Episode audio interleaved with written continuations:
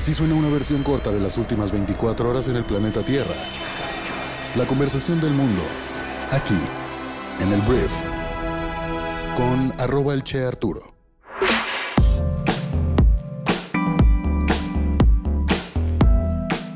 Hola, muy buenos días, bienvenidos a esto que es el brief para este jueves 2 de diciembre.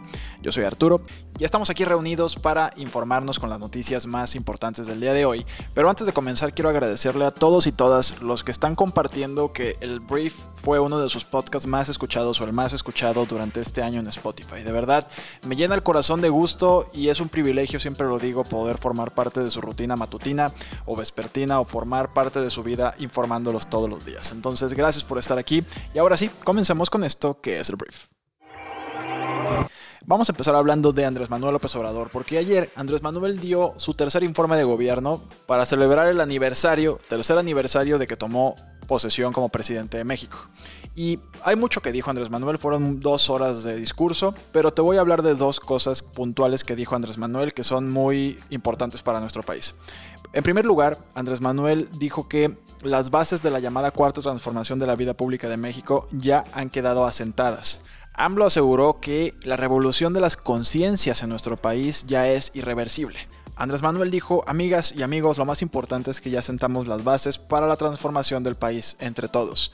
En estos años ha cambiado como nunca la mentalidad del pueblo. AMLO subrayó que el gobierno federal ya no representa minorías, sino al pueblo de México. Repitió por un millonésima vez que por el bien de todos primero los pobres, en un discurso pues muy ideológico, ¿no? Como muy de campaña. Y el segundo tema del cual habló Andrés Manuel, que pues es muy relevante, es con respecto a las Fuerzas Armadas, con respecto al ejército de nuestro país. De entrada defendió la estrategia en la cual pues el, el ejército está cada vez más tomando actividades que normalmente no tomaban, por ejemplo la construcción o el control también de obras emblemáticas como la refinería de Dos Bocas o el aeropuerto internacional Felipe Ángeles o el tren Maya. Y ahora anunció Andrés Manuel que tendrá en sus manos también el ejército la distribución de los medicamentos en nuestro país a partir de enero.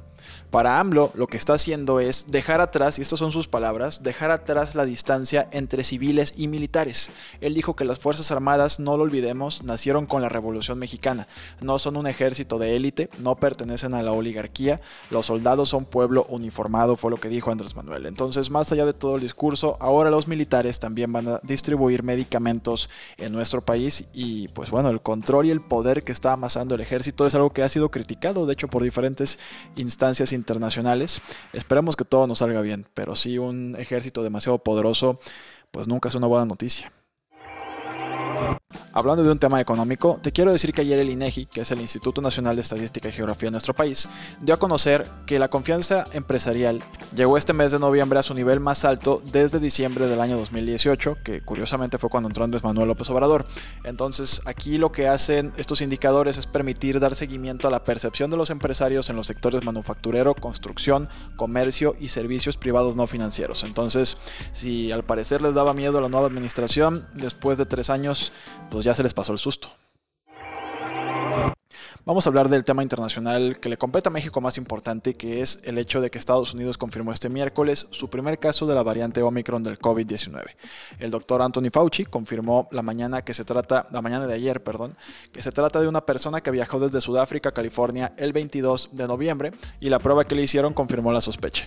Hay que aclarar aquí que este paciente estaba vacunado con dos dosis en contra del coronavirus y bueno, se encuentra actualmente en cuarentena en San Francisco, California sus síntomas son leves y ha mejorado en estos días. Entonces, pues ya llegó a Estados Unidos esta variante. Yo estoy convencido de que esto ya está en México, nada más pues no lo hemos visto.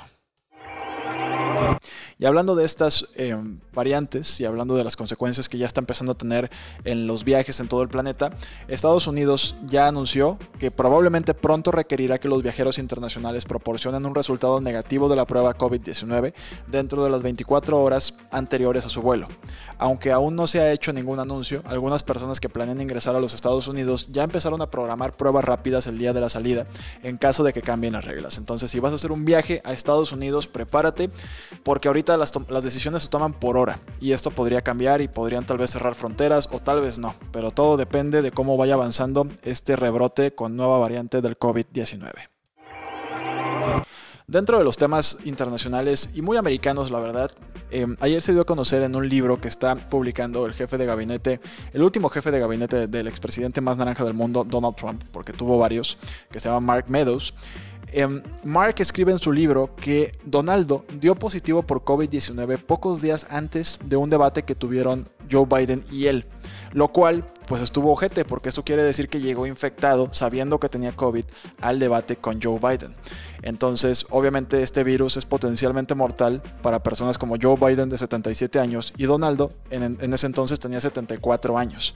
Y esta noticia, pues al final de cuentas, confirma la, sospecha, porque ya se sospechaba que Donaldo ya sabía que tenía COVID cuando fue a este debate. Entonces, obviamente, esto pudo pues, derivar en la muerte de Joe Biden o la muerte de él mismo. O sea, la verdad, muy mal. Y ya sabemos que Trump sí tuvo broncas. Lo llevaron al hospital militar en el cual operan a los presidentes y normalmente los llevan ahí cuando hay un problema pues un poquito más grave. Entonces, bueno, un chisme más, una raya más al tigre para el expresidente más naranja del mundo.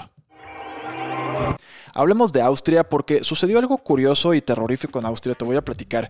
Un cirujano en Austria fue multado después de amputarle la pierna equivocada a un paciente a principios de este año. La multa apenas se la pusieron ayer, pero la historia es esta. La pierna derecha de un anciano fue removida en lugar de la izquierda y el error solo se descubrió dos días después.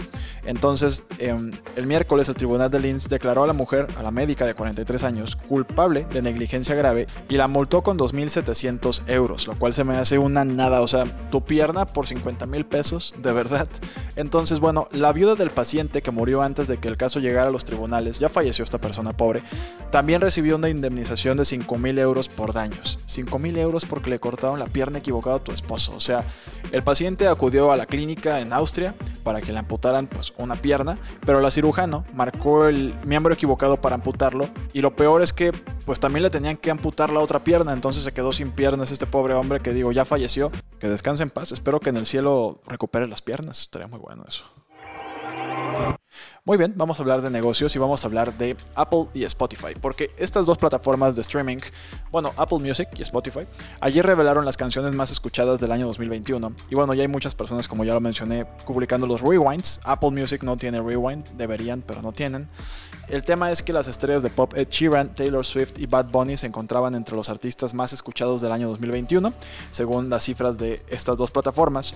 Pero la ganadora absoluta en Spotify se llama Olivia Rodrigo, que su debut Driver's License fue la canción más importante para los usuarios de Spotify en este año.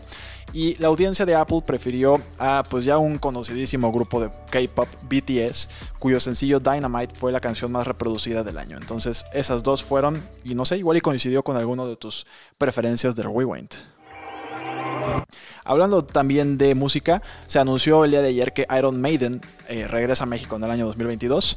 La agrupación comandada por Bruce Dickinson y Steve Harris anuncia que el próximo 7 de septiembre del año 2022 estarán en la Ciudad de México y pues van a tocar en el Foro Sol. Va a ser una locura. La última vez que estuvieron en la capital chilanga estuvo impresionante esos conciertos. Fueron tres días me parece. Entonces 2022 vuelve Iron Maiden.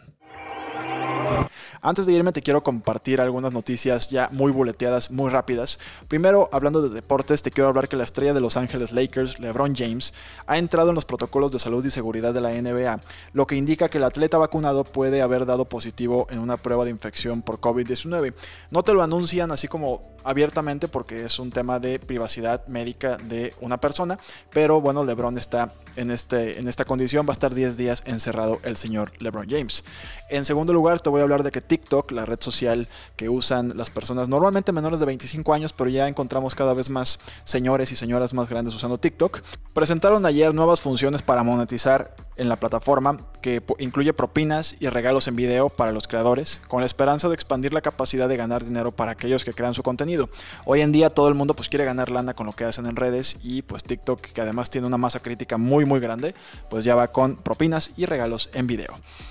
La siguiente noticia es que una bomba lanzada desde un avión en Múnich durante la Segunda Guerra Mundial explotó después de ser golpeada por un taladro durante la construcción en el área, hiriendo a cuatro personas. Cada año, esto no te preocupes, esto es normal, cada año se identifican y eliminan miles de bombas sin detonar de la época en Alemania. La siguiente noticia es que Trevor Noah, presentador de The Daily Show, será el anfitrión de la edición número 64 de la entrega anual de los Grammys en enero. Por último, los científicos han descubierto un nuevo dinosaurio que era del tamaño de un perro y usaba una cola cortante con púas como arma. Muy bien, esta fue la conversación del mundo para el día de hoy. Pero antes de irnos, quiero hacerte dos recomendaciones del día en nuestra plataforma educativa llamada Briefy. Nuestra primera recomendación es un artículo que se llama Sé intencional acerca de cómo pasas tu tiempo libre. La evidencia es muy clara, amigos y amigas. El agotamiento va en aumento.